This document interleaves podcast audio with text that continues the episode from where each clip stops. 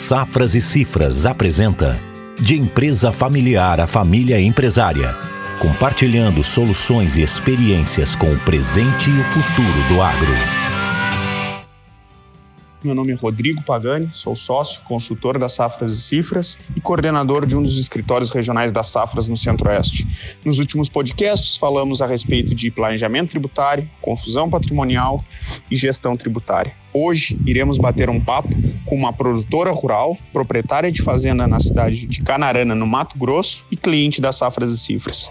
Eu vou convidar para conversar conosco nossa cliente, Arlete Vier Gross, que vai nos contar um pouco a respeito da sua trajetória, da trajetória da sua família, do seu negócio e, por fim, da sua relação com as Safras e Cifras. Arlete, seja muito bem-vinda ao podcast das Safras e Cifras e esperamos que a sua história possa contribuir com muitas famílias que estão aí nos escutando e curtindo os nossos podcasts. Arlete, bem-vinda e compartilhe aí com o pessoal é, toda a sua experiência aí de longo tempo como uh, membro de família empresária e produtora rural. Muito obrigado pela tua participação.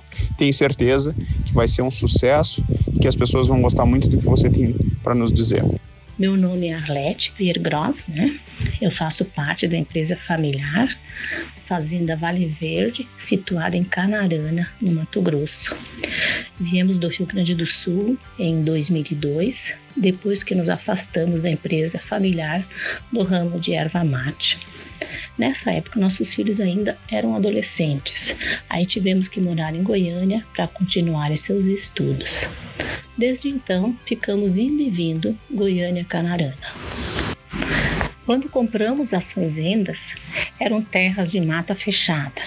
Aí tivemos que abrir as áreas e inicialmente então o melhor para cultivo ali no caso era a pecuária e fomos migrando gradativamente para a cultura de grãos. Atualmente é essencialmente agrícola. Atividade fim é soja, milho né, e demais culturas. Aí toda é embarcada para o destino final, portos ou indústria.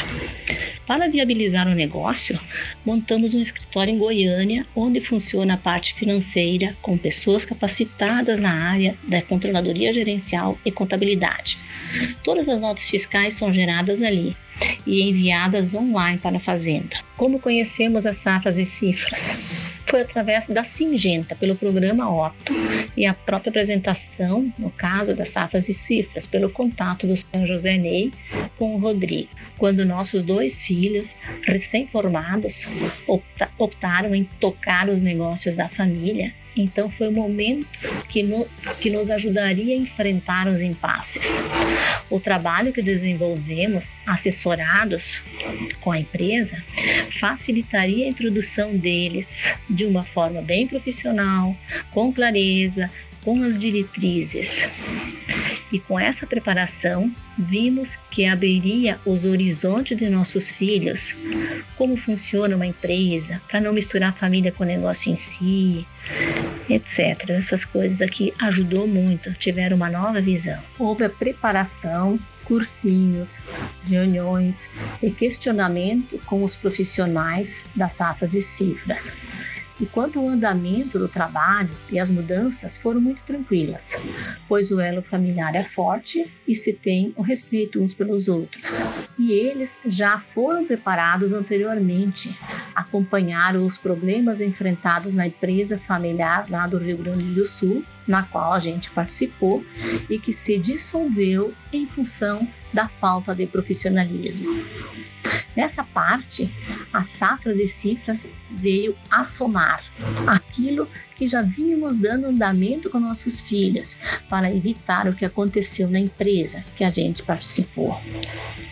Soluções utilizadas na parte organizacional do nosso negócio, uma visão clara, separar família e empresa, não confundir. O comportamento em relação a namorados, cônjuges no futuro, então, tudo já é acordado entre os sócios que não haverá participação de cônjuges porque ela é essencialmente familiar.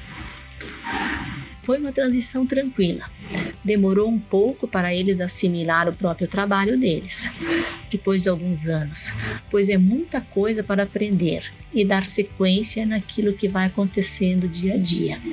Pois a atividade agrícola é algo muito dinâmico, muito investimento, novas tecnologias, mudanças na parte da cultura, de equipamentos. E isso tem que assimilar e tinha que dominar aquilo que já estava pronto. E isso não é tão fácil para quem chega da faculdade sem experiência nenhuma. Essa transição foi demorada no nosso ponto de vista. Mas tivemos paciência neste período todo. Hoje já domina uma boa parte dos seus trabalhos dentro da empresa e em breve estarão preparados para dar sequência à gerência sem o nosso acompanhamento. É muito importante o planejamento para a empresa rural familiar. Quando existe diálogo combinado nos momentos pacíficos, se evita problemas, discórdias e desgaste entre os membros da família.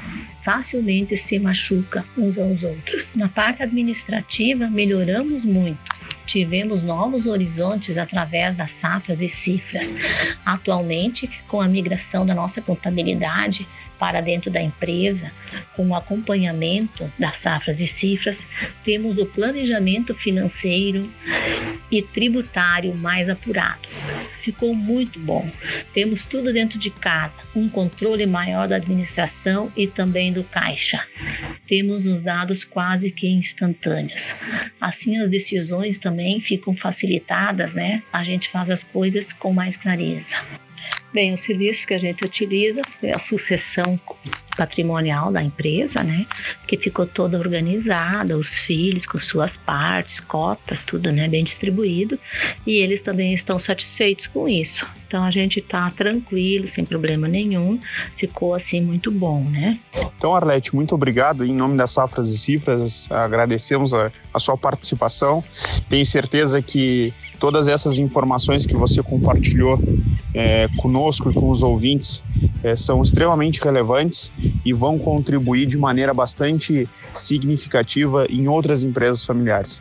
Então, mais uma vez, Arlete, eu queria te cumprimentar aí pela forma como é, você explanou essas informações todas, a forma como trouxe um pouco da história do grupo e também é, por ter falado da rotina da fazenda e também da, da relação conosco. Tenho certeza que, que falas como a sua e histórias como a sua, do Dalírio, aí do Fábio e da Daliana, é, significam muito para o agronegócio e, e representam aquilo que a gente preza muito, que é trabalhar por um Brasil que produz. Tá bom? Então, mais uma vez, te agradeço, te cumprimento e desejo aí muito sucesso para o grupo uh, Gross na jornada que, que tem aí deste ano de 2020, que é um ano bastante atípico para todos e para os outros anos que, que estão por vir. Também quero agradecer aos ouvintes que participaram deste podcast e dos outros todos que a gente fez até agora e dizer que a Safras e Cifras está sempre à disposição, sempre é, com o objetivo de poder estar levando mais informações para as empresas rurais familiares e também construindo ações de sucesso. Esse foi o podcast de hoje, espero que vocês tenham gostado e desejamos a vocês aí um excelente dia e sucesso nos seus negócios. A Safras e Cifras está trabalhando por um Brasil que produz.